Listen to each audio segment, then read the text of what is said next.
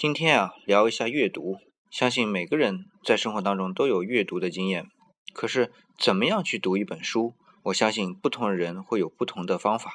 我就先讲一下我的方法吧。我拿到一本书，总是会翻看目录，先去了解一下这本书从头到尾到底是怎么样的一个结构。完了之后，再去仔细的阅读每一章每一小节里边的内容，有的精细一些，有的粗略一些。这里要澄清两点哈。第一，这种方法在读小说小说的时候可是不太有用的。